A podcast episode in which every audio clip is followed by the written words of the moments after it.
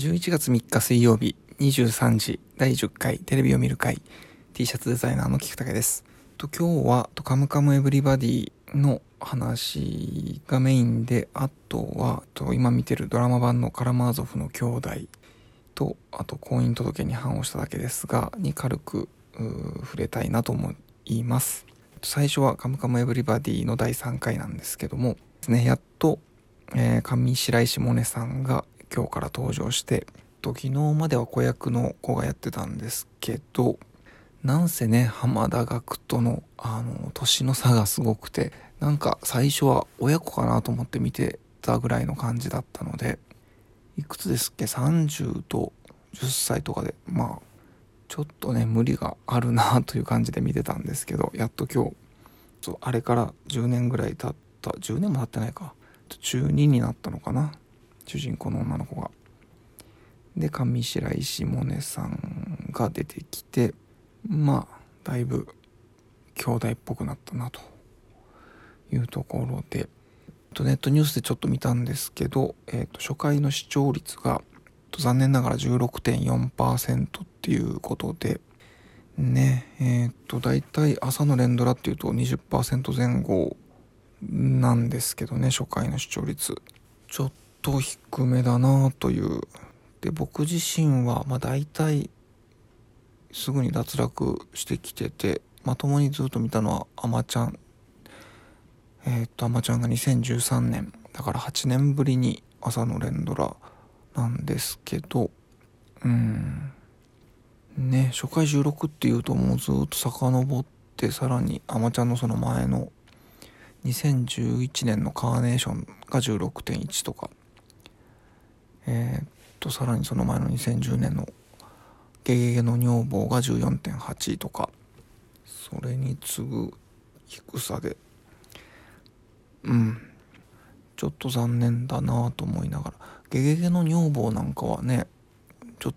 と意外でしたね。14.8知名度はねありますからね。もっと高いのかなと思ってたんですけど。まあ普段見てるドラマも大体視聴率はまあ低いのが多いしあまり気にはしてないんですけども。うん。それでえー、っとそうそうあのラジオの英会話が明日ぐらいから多分始まる感じで。でネットでうんあのラジオのラジオ英会話もえー、っと聞いてみてもいいかなと思って何時にやってるんだろうと思って検索したらとそれとは別にちょっと面白い番組を見つけてでそれがタイトルが「ラジオでカムカムエブリバディ」というタイトルの番組でラジオ番組ですね。でこれがとドラマの主人公と一緒に英語を学ぼうっていうことでその明日からのドラマに登場する英語講座の内容とか英語の歌を紹介してでまあドラマを楽しみながら英語をが学べる講座になっているということで、うん、あの、何て言うのかな、そのドラマの世界と現実がちょっとこうシンクロするような企画で、なんか僕みたいなおっちょこちょいが、こうすぐに、飛びつくような面白い企画になってて、多分月曜からやってるみたいなんですけど、とラジオ NHK のラジオの聞き逃しで聞けるかなと思って調べたんですけどちょっと聞き逃しの配信はやってなくてなので明日、えっ、と、朝の10時半からか、と昼の3時45分からの再放送やってるみたいなので、ちょっと聞いてみたいなと思います。それで、えっ、と、次がカラマーゾフの兄弟、えっ、ー、と、2013年のフジテレビドラマ版ですね。で、これも、と、今日第3話を見まして、これもね、ちょっとまとまった時間が取れたら一気にガーッと見たいんですけどなかなかちょっと時間が取れないので、うん、今日は1話だけ見たんですけどね。まあこれもちょっと途中で時々だれるんですけどまあとはいえ面白いなと思ってこのまま多分最後まで見ると思うんですけどね。そうそう。でこれもちょっと視聴率が気になって当時のどうだったのかなと思って見たら残念ながらこっちも6.3%っていうことで、まあ、時間帯が、あのー、23時からのドラマなので、まあね、そんなもんかなっていう感じですけども。うん。まあとはいえそのドストエフスキーのカラマゾフの兄弟っていうね歴史の教科書に載るような超ビッグタイトルの割にはまあ視聴率はそこまで高くないんだなというところがうん。まあしょうがないですね。うんうん。ドラマ自体はまあ僕は一番こう見てて面白いなと思って見てるのは滝藤賢一さんですね。あの刑事役をまあ開演してるというかね。うん。まあけれんみたっぷりと言いますか。うん。でまあ吉田鋼太郎さんもまあ面白い芝居をしててでその年の助演男優賞とかをなんか受賞してるらしいんですけどうんまあそこまで僕はピンときてないですけどね。うん滝藤賢一さんは面白いな。執事役っていうのかな。で出てるのが松下洸平さん。これは今あの吉高由里子さんと最愛を主演されてる俳優さんで、まあ、この人も見たことなかったんですけどああ最愛の人じゃんと思って。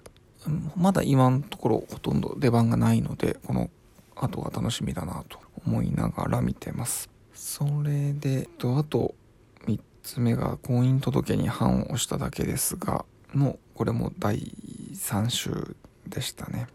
こちらもうん主演の坂口健太郎さんをほとんど僕は見たことなかったので、まあ、強いて言うととシグナルシグナルは2018年だからさもう3年経つのか。えっ、ー、とシグナル長期未解決事件捜査班っていうドラマがあってこれも多分第1話だけ見てうん脱落したかなという記憶ですけども、まあ、今すごい人気ですよね。と何でも身長が183センチ。でまあイケメンですからね。でまあ芝居もすごく上手でうん。そりゃ引っ張りだこで人気も出るよなという感じですね。うんうん。なのでまあないドラマ自体は内容はうんまあまあのんびり見るにはいいかなという感じでちょっと今急にねそのカラマゾフの兄弟も見たいしうんちょっとネットフリックスで見たいのもいくつかあったりするのでもしかしたらこれもだっ脱落しちゃうかもなと思いながら、えー、まあ来週の火曜日まあ見れたら見るしちょっと忙しくて時間がなかったら脱落しちゃうかなという感じで、えー、います。というわけで、えー、今日はそんな感じですね。で、明日はそうですね、えーと、一番最初に紹介した、えー、ラジオでカムカムエブリバディという、えー、ラジオ放送をちょっと聞いてみて、とその感想とかも明日喋れたらいいかなと思います。はい。では今日はこの辺で、また明日お会いしましょう。では。